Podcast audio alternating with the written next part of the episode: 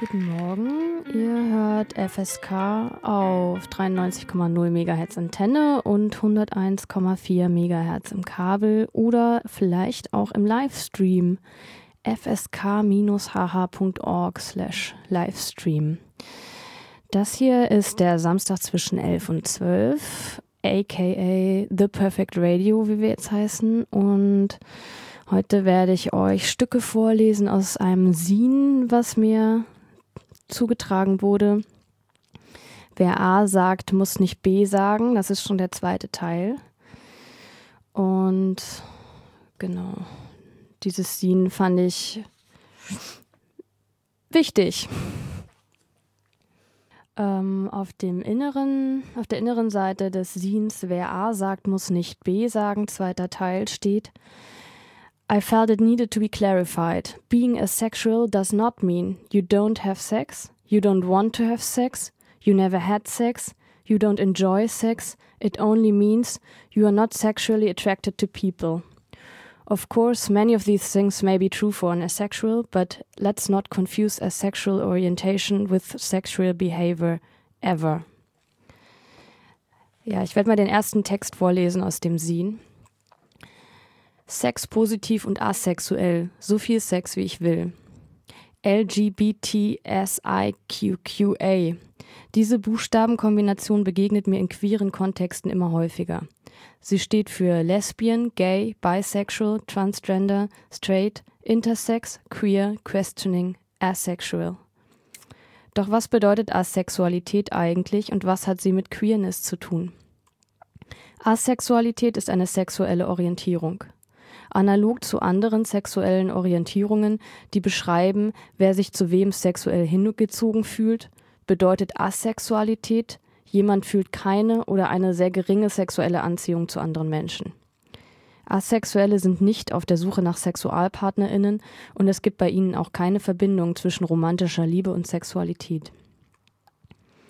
Allerdings kennen viele asexuellen Menschen sexuelle Erregung, masturbieren, einige haben Sex mit einem Gegenüber, zum Beispiel weil sie neugierig auf Sex sind oder entschieden haben, einen Kompromiss einzugehen, um ihren sexuellen PartnerInnen nicht zu verlieren. Manche Asexuelle haben aber auch einfach nie Sex, kennen keine sexuelle Erregung, masturbieren nicht und vermissen auch nichts von alledem. Asexuell sein bedeutet nicht zwangsläufig aromantisch zu sein.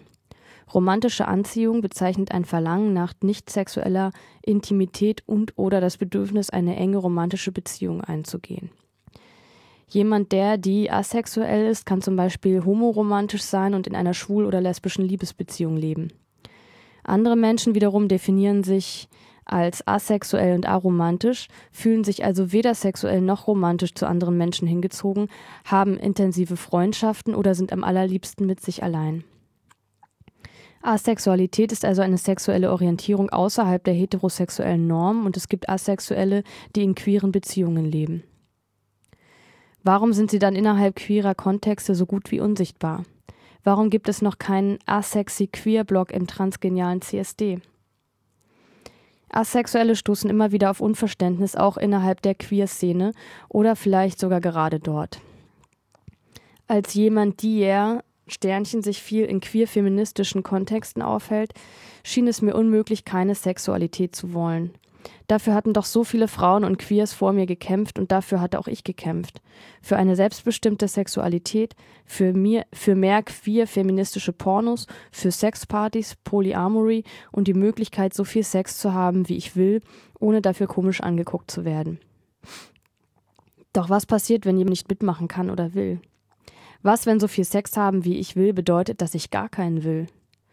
Die häufigste Reaktion auf solch ein Outing, ist ein Suchen nach Ursachen, wobei die Klassiker sind, du hast bestimmt einfach noch nicht den, die richtigen gefunden, vielleicht hast du traumatische Erfahrungen in deiner Kindheit gemacht, die du erst verarbeiten musst, oder warte ab, das ist einfach nur eine Phase und geht bestimmt wieder vorbei. Die wenigsten Queers werden wohl jemals innerhalb queerer Kontexte danach gefragt worden sein, was ihnen eigentlich Schlimmes passiert ist, dass sie nicht heterosexuell geworden sind oder dass sie sich keine Sorgen machen müssen, weil das bestimmt einfach nur eine Phase ist, die auch wieder vorbeigeht. Obwohl innerhalb queerer Zusammenhänge Natürlichkeitsmythen in Bezug auf Sexualität und Körper kritisch hinterfragt werden, wird auch dort davon ausgegangen, dass ein Bedürfnis nach Sexualität etwas Naturgegebenes ist, das alle haben. Im selben Atemzug, in dem Normen kritisiert werden, werden neue erschaffen. Und denen haben sich auch die anzupassen, die nicht asexuell sind. Eine queere, in Berlin lebende Person beschreibt die Situation für sie wie folgt. Normen und Druck bestehen dort, wo man gezwungen ist, die unglaublich hippe, tolle, coole Sexualität zu führen, die einem alle vorspielen. Nicht jede möchte immer überall total aufregenden Sex haben. Unsicherheiten sind in der Szene verpönt und darüber wird auch nicht geredet. Alle sind so cool und badass wie immer, was unglaublich viel Druck aufbaut. Das hat dann für mich auch nichts mehr mit Sex positiv zu tun. Denn wenn Sex positive AktivistInnen fordern, allen Menschen unabhängig ihrer biologischen, sozialen oder psychologischen Geschlechtszugehörigkeit sexuelle Freiheit zuzugestehen und die Berechtigung aller sexuellen Orientierungen zu akzeptieren, dann ist Asexualität eine davon. Was ich mir wünsche, ist respektiert zu werden, ohne mich rechtfertigen zu müssen. Ich möchte mich fragen dürfen, was will ich anstelle von was sollte ich wollen? Und manchmal ist das einfach ein riesiges Stück Schokoladentorte und ein Bett ganz für mich allein. Ich lese heute vor aus dem Sin, wer A sagt, muss nicht B sagen.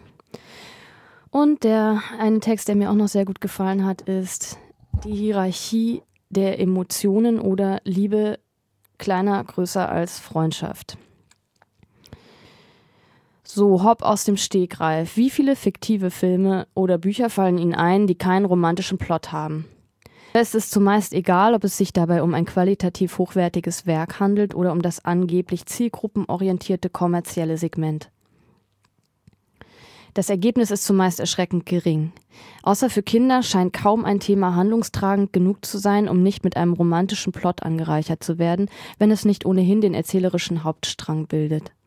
Eine alleinstehende Person ist immer ein Kuriosum, entweder dadurch, dass sie allein ist, das muss dann auch immer thematisiert werden, oder sie ist von vornherein so überzogen kurios, dass es außer Frage steht, warum diese Person allein ist. Diese Lücke ist dann so angefüllt mit ausfälligen Besessenheiten, dass die Antwort darauf unausgesprochen bleiben kann. Sie sind unlovable, vollkommen logisch, dass diese Personen dann im Grunde auch sehr unglücklich sind und scheitern. Ich denke dabei an Leute wie den Protagonisten aus Pi von Darren Aronofsky von 1998. Er musste scheitern, weil eine Besessenheit für Zahlen kein hinreichender Ersatz ist für eine romantische Bindung. Natürlich. Gibt es eine griffigere, griffige Bezeichnung für den Beziehungsstatus glücklich allein? Wobei es eigentlich glücklich damit nicht in einer romantischen Beziehung zu sein heißen müsste. Die Worte Single oder Solo wurden weggeschnappt von den gierigen Fingern einer Unterhaltungsindustrie, deren einziges Ziel es zu sein scheint, uns einzutrichtern, dass wir alle nur einen Partner oder eine Partnerin wollen. Das ist auch durchaus verständlich. Für romantische Plots gibt es viele Schnittmuster, die man nach Belieben auslegen kann und für die es auch ein großes Publikum gibt. Für sehr viele Menschen auf dieser Welt bedeutet die romantische Liebe und die Suche danach sehr viel und ist ein entscheidender Teil ihres Denkens und Handelns was auch überhaupt nicht kritisiert werden soll, im Gegenteil. Das was, so das, was so irritierend ist, ist der übergroße Schatten, den dieser Teil des Lebens auf gesellschaftliche Dynamiken und deren praktische Verarbeitung in der, nennen wir es mal ganz hochtrabend und umfassend so, Kunst wirft. Ähnlich dem Bechdel-Test könnte man mal Folgendes beobachten.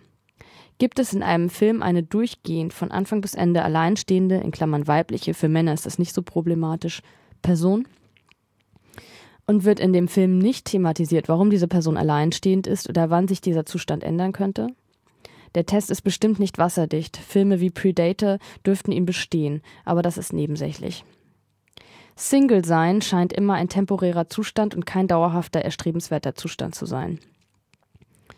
Zum Thema Friendzone muss man eh nichts mehr sagen. Eigentlich weiß ich auch gar nicht, ob sich zum Thema Verweigerungshaltung gegenüber romantischer Normen überhaupt etwas nicht bereits gründlich durchgekautes sagen lässt.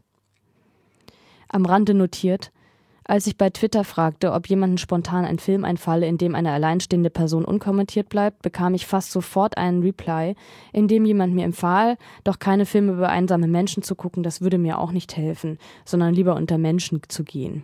So, so. Für manche Menschen vielleicht doch noch nicht genug gründlich durchgekaut zum Runterschlucken. Alleinsein als Chance wird durchaus gerne thematisiert, auch und vor allem von Mainstream-Medien, die sich am allerwenigsten durch Sexismus, Freiheit und Repräsentation nicht normativer Lebensstile auszeichnen und anempfohlen als charakterstärkend und glücklich machend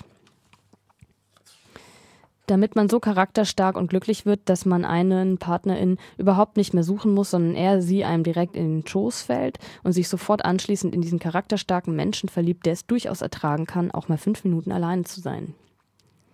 Das Single-Dasein wird romantisiert und stilisiert als entweder große, lustige Freiheit bis zur nächsten Beziehung oder als etwas, für das sich zu entscheiden ein unglaublich heroischer Akt ist. Als aromantischer Mensch entscheidet man sich ja nicht für das Single-Dasein. Man reitet nicht mit sich selbst in den Sonnenuntergang. Man steht ohnehin die ganze Zeit neben diesem Sonnenuntergang. Weil das romantische Ziel auf das aromantische Menschen hinarbeiten, nämlich keinen Partner zu haben, ihnen qua Geburt mitgegeben wurde. Die Geschichten hingegen, deren Hauptplot der Aufbau einer Freundschaft ist, beziehungsweise das Ziel der Geschichte das Erlangen einer Freundschaft ist, finden sich fast ausschließlich im Kindersektor. Als wäre das Erlangen einer Freundschaft kein Abenteuer mehr, sobald man Haare unter den Achseln hat.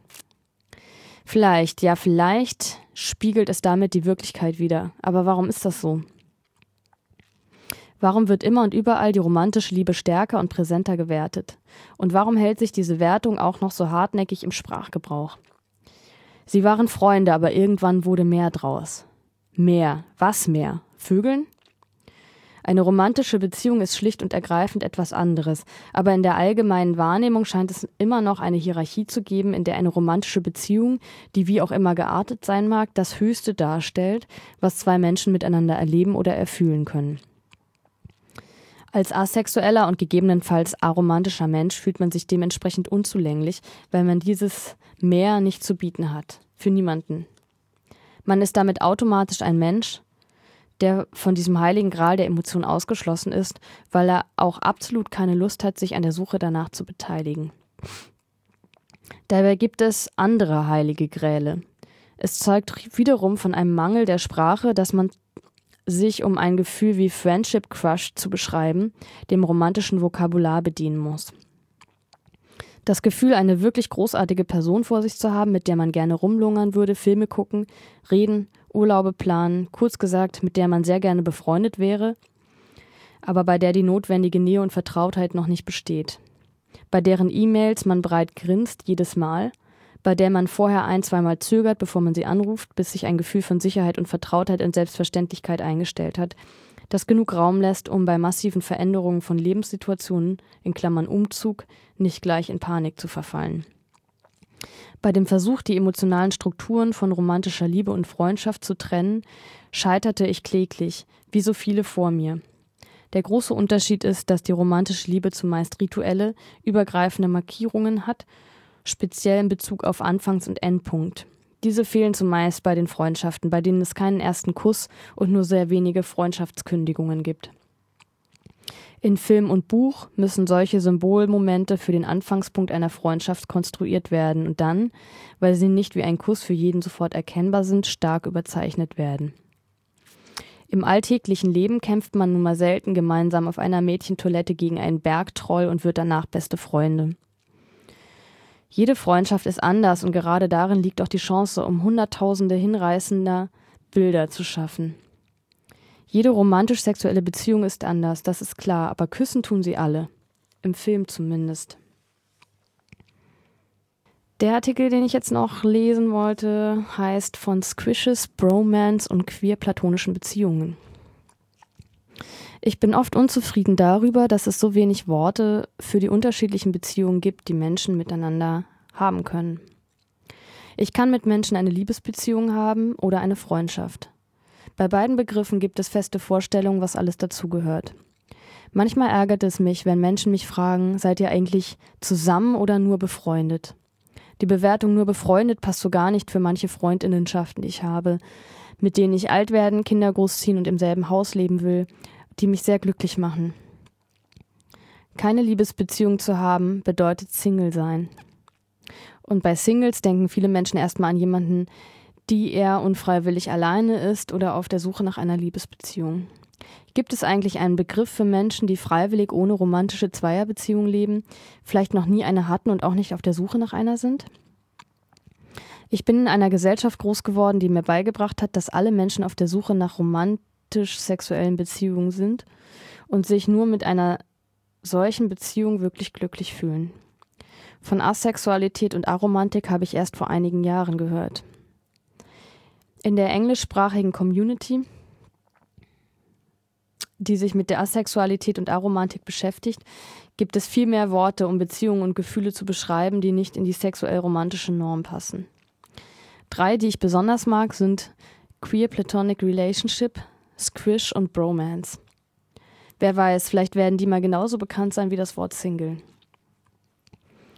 Queer Platonic Relationship an outgrowth of a conversation about aromantic orientations and the desire not to be able to define relationships that are not romantic, that are also not friendships, and that play an important role in your life. Queer platonic is a, wo word for describing relationships where an intense emotional connection transcending what people usually think of as friendship is present. But the relationship is not romantic in nature people in a queer platonic relationship may think of themselves as partners, may plan on spending their lives together, etc. The queer is a reference to the idea of queering relationships and ideas about relationships, not for describing the orientations or genders of anyone in a queer platonic relationship. Anyone, sexual or asexual, romantic or aromantic, straight, gay, queer, bi, lesbian, poly, cis, trans, etc., etc., can be in a queer platonic relationship, can have more than one such relationship, and there can be more than two people in a queer platonic relationship. Couples, triads, quads, whatever. The key feature is the idea of being deeply connected to someone without a romantic element, though a queer platonic relationship can be sexual. Squishes. A squish is an aromantic crush a desire for a strong platonic relationship with someone. This envisioned relationship is usually more emotionally intimate than a typical friendship. Bromance. Bromance is a mix of the words bro or brother and romance. Editor Dave Carney coined the term in the skateboard magazine Big Brother in the 1990s to refer specifically to this sort of relationship that developed between skaters who, spent, who spent a great deal of time together. Hallo, ähm, ich lese heute aus dem Sin, wer A sagt, muss nicht B sagen. Und hier gibt es einen ganz interessanten Kurzartikel, so einen geschichtlichen. Boston Marriages. Der Begriff Boston Marriages wurde im 19. Jahrhundert für Lebensgemeinschaften zwischen Frauen benutzt, die eine starke romantische Freundschaft verband. Es waren emotional intensive und körperlich zärtliche Freundschaften zwischen Frauen, die das Leben miteinander vorzogen, anstatt zu heiraten. Heute wird viel darüber diskutiert, ob Bostoner Ehen lesbische Beziehungen waren. Einige waren es bestimmt, aber es gibt auch zahlreiche Hinweise darauf, dass ein großer Prozentsatz von ihnen keine sexuellen Beziehungen waren. Dafür spricht etwa die erstaunliche Tatsache, dass Bostoner Ehen sozial akzeptiert waren, in einer Zeit, in der Homosexualität als widernatürlich und als Sünde angesehen wurde.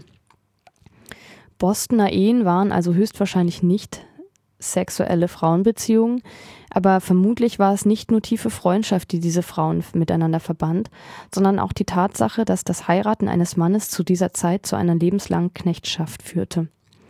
Es gab zu der Zeit zwar bereits Bemühungen von Frauen, die Ehe zu ändern und soziale und rechtsgültige Reformen herbeizuführen, aber bis dahin war die Bostoner Ehe eine gute Möglichkeit der Institution Ehe, so wie sie existierte, auf sozial akzeptierte Weise zu entkommen.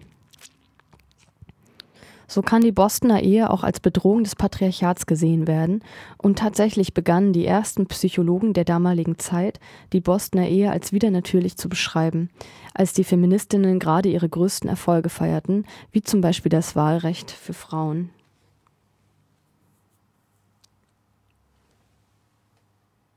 Hallo, ähm, ich lese heute aus dem Sin, wer A sagt, muss nicht B sagen. Äh, und Der Übersicht halber lese ich auch nochmal das Inhaltsverzeichnis zwischendurch vor. Und das geht so. Sex positiv und asexuell. So viel Sex, wie ich will. Ouroboros. You're aromantic, but you have a girlfriend. What? Die Hierarchie der Emotionen oder Liebe versus Freundschaft. Von Squishes, Bromance und queer platonischen Beziehungen. Vier Schwesterherzen. Make Music Not Love. Über Bedeutung von Liebe und Musik machen. Ein Erfahrungsbericht. On Being Black and Asexual sexual in a White Society. Masturbation never breaks your heart. Sex or not sex? That's the question. I'm not a. Hemmungslos feiern wir unsere Hemmungslosigkeit von Trinkkultur und Rape Culture. Von Gewicht. If gender's fluid, then why are we so rigid? Caution, flaming asexual. I think I am in band love with you. Astronaut, a love letter. Emosexual, Pronomen ohne Geschlecht. Genau, nur um euch nochmal zu zeigen, was da drin alles vorkommt. Also auch äh, noch andere Themen oder Sachen, die damit grob zusammenhängen, aber jetzt nicht nur da direkt drauf zielen. Und ich lese jetzt nochmal den Text Masturbation never breaks your heart. Achtung, dieser Text enthält explizit sexuelle Sprache. Letzte Woche wurde ich bei einem Workshop zum Thema Asexualität gefragt, ob asexuelle Menschen eigentlich masturbieren und wie das funktionieren kann, zum Orgasmus zu kommen, ohne sich Sex zwischen zwei oder mehreren Menschen vorzustellen oder sich entsprechende Bilder anzusehen. Viele asexuelle Menschen masturbieren, laut Umfragen genauso häufig wie sexuelle Menschen. Was sie dabei denken, ist genauso vielfältig wie bei sexuellen Menschen auch. Wenn du zu den Menschen gehörst, die schon mal masturbiert haben, kannst du dich daran erinnern, wann du das erst zum ersten Mal gemacht hast und woran du gedacht hast? Ich erinnere mich noch ziemlich genau an mein erstes Mal. Da muss ich etwa fünf Jahre alt gewesen sein. Ich habe auf einem großen Ball gelegen und fand, dass sich das zwischen meinen Beinen spannender angefühlt hat als am Rest des Körpers. Als ich älter wurde, habe ich den Ball gegen ein Kissen eingetauscht. Alles, woran ich dabei gedacht habe, war, wie sich das anfühlt. Und irgendwann auch, dass mich hoffentlich niemand dabei erwischt. Masturbieren hatte für mich rein gar nichts mit Sex zwischen zwei Menschen zu tun. Einige Menschen in meinem Freundinnenkreis, egal ob sexuell oder asexuell, erzählen ganz ähnliche Geschichten. Manchen hatten ihr erstes Mal mit einem Nilpferd-Kuscheltier, mit dem Wasserstrahl des Duschkopfes oder ihrer Bettdecke. Ups. Und die meisten von ihnen hatten zwischen, von zwischenmenschlichen Sex noch keine Ahnung oder haben das nicht in Verbindung mit ihren eigenen Masturbieren gebracht. Ich glaube, woran erwachsene Menschen bei Selbstbefriedigung denken, ist ganz unterschiedlich. Neulich hat mir jemand erzählt, sie denkt daran, auf einem hohen Berg zu steigen und oben ankommen ist dann der Orgasmus. Andere Menschen haben eine Schwäche für schicke Turnschuhe und reiben sich gern an Sneakern. Andere gucken Pornos. Manche schaffen sich eigene Bilder in ihrem Kopf. Was Menschen beim Masturbieren denken und was, sie, was für Sex sie tatsächlich praktizieren möchten, können zwei völlig unterschiedliche Dinge sein. Bei asexuellen Menschen genauso wie bei sexuellen Menschen. Ob jemand masturbiert oder nicht, sagt nichts über die sexuelle Orientierung der Person aus. Asexuelle Menschen fühlen sich sexuell nicht von anderen, zu anderen Menschen hingezogen, aber viele von ihnen kennen sexuelle Erregung und Lust. Ja, die Person hat jetzt noch so ein kleines Masturbation Mixtape zusammengestellt. Äh, und anscheinend haben alle Songs Masturbation als Thema. The Perfect Radio heute von 11 bis 12. Äh, ich lese vor aus dem Sien, wer A sagt, muss nicht B sagen. Ein Artikel daraus heißt äh, Emosexual. Ich habe, wenn ich über Asexualität nachdenke, ein komisches Gefühl, das irgendwo zwischen meinem Bauch und meinem Kopf stecken bleibt und es nie bis auf meine Zunge schafft. Das bedeutet nicht nur, dass es unausgesprochen bleibt, sondern auch, dass ich nicht einmal genau weiß, wie es eigentlich schmeckt. Ich kann nur ahnen, was ich fühlen würde, käme das Gefühl irgendwo an. Wut, Enttäuschung, Hilflosigkeit, Hoffnung? Wenn ich mich frage, warum mein Gefühl zu Asexualität an einer so unproduktiven Stelle meines Körpers stecken bleibt, gibt es dafür ein paar mögliche Gründe, von denen ich drei anführen möchte. Der erste lässt sich ganz gut anhand der Aussage einer Freundin aufzeigen. Auf meinen Versuch zu erklären, warum Asexualität aus meiner Sicht eine problematische Identitätskategorie darstellt, antwortete sie, ich verstehe das nicht so ganz. Du willst keinen Sex, du hast keinen Sex. Wo ist das Problem? Das machte mein, geblieben, mein stecken gebliebenes Gefühl zu einem gummiartigen Kloß in meinem Hals und brachte mich erstmal zum Schweigen. Mit ihrer Aussage vermittelte meine Freundin mir ihre Zweifel daran, dass Asexualität als Identifikationsmöglichkeit eine Existenzberechtigung hat. Wer keinen Sex hat, hat einfach keinen Sex und das war's. Vordergründig wird zwar vermittelt, dass das in Ordnung ist, dass Mensch keinen Sex hat. Gleichzeitig wird aber die Schlüsselrolle ignoriert, die Sex in unserer Gesellschaft zukommt und somit auch die Folgen, die von einer von der sexuellen Norm abweichendes Verhalten hat. Es ist richtig, dass es zunächst einmal nicht offensichtlich gesellschaftlich sanktioniert wird, asexuell zu leben. Darauf weist mich meine Freundin hin, wenn sie mich fragt, was denn eigentlich mein Problem sei. Die Tatsache, dass Asexualität nicht aktiv sanktioniert wird, ist aber schlicht darauf zurückzuführen, dass es Asexualität in normalen Kontexten überhaupt nicht gibt. Es ist für Asexuelle unmöglich, nicht als sexuell gelesen zu werden, weil Sexualität nicht nur eine Norm, sondern für die allermeisten Menschen die einzig denkbare Normalität darstellt. Das führt mich zum zweiten möglichen Anlass für, die, für das Steckenbleiben meines Gefühls. David J., der Gründer von Avon, erklärt gegen Ende des Films Asexual, dass er bereit sei, eine sexuelle Beziehung zu jemandem einzugehen, obwohl er sich als asexuell definiere.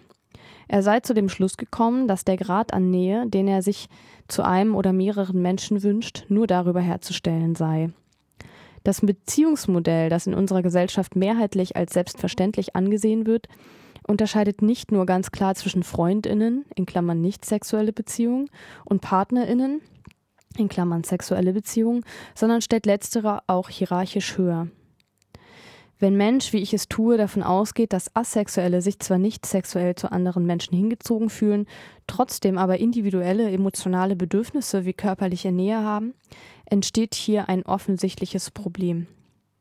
Tiefe emotionale Bindungen zwischen Menschen werden zu großen Anteilen über Sexualität hergestellt. Und über Sexualität wird wiederum in diesen Beziehungen Exklusivität generiert. Zumindest im klassisch monogamen Modell kann Mensch zwar viele Freundinnen, aber nur einen Partnerin haben. Und Sexualität ist etwas, das nur mit dieser einen Person geteilt wird. Menschen, die sich als asexuell verstehen, sind also nicht nur damit konfrontiert, dass sie in alltäglichen Situationen permanent als sexuell gelesen werden, sondern sie müssen sich früher oder später damit auseinandersetzen, dass die Herstellung eines bestimmten Grades von emotionaler Nähe in unserer Gesellschaft über Sex funktioniert. Wer sich aus welchen Gründen auch immer dem verweigert, der bleiben in der Regel bestimmte Bereiche zwischenmenschlicher Liebesbeziehungen verschlossen. Hier gibt es noch eine Anmerkung dazu. Ich unterstelle hiermit nicht, dass Menschen, die sich als asexuell definieren, keine tiefen emotionalen Liebesbeziehungen eingehen können. Ich kritisiere hier gesellschaftlich vorherrschende Annahmen, die diese Unterstellung implizieren. Und weiter im Text. Das Stichwort der Monogamie bzw. monogamer Heterosexualität bringt mich zum dritten und vorerst letzten identifizierbaren Grund für das steckengebliebene Gefühl. Der Begriff der Queerness hat den Anspruch, das monogame heterosexuelle Modell zu hinterfragen und aufzubrechen. Der Begriff queer soll im weitesten Sinne Menschen mit geschlechts- und sexuellen Identitäten umfassen, die dieser Norm nicht entsprechen. Angesichts der politischen Kämpfe, die ausgefochten wurden und werden, um queere Sexualität lebbar zu machen, spielt praktizierte Sexualität in queeren Selbstverständnissen eine große Rolle. Das ist mehr als verständlich und hat meine ganze Solidarität. Es führt jedoch auch dazu, dass Sexualität auch in queeren Kontexten oftmals als Norm angesehen wird und Asexualität genau wie im monogamen heterosexuellen Kontexten unsichtbar oder nicht existent bleibt. Angesichts der, des inklusiven Anspruchs, den der Begriff der Queerness hat, finde ich das ziemlich enttäuschend. Und vielleicht ist die Stelle, an der meine Gefühle stecken geblieben sind, gar nicht so unproduktiv. Vielleicht geht es eher darum, einen Zugang zu dieser Stelle zu finden. Schließlich ist irgendwo zwischen Kopf und Bauch auch ziemlich nah an meinem Herzen.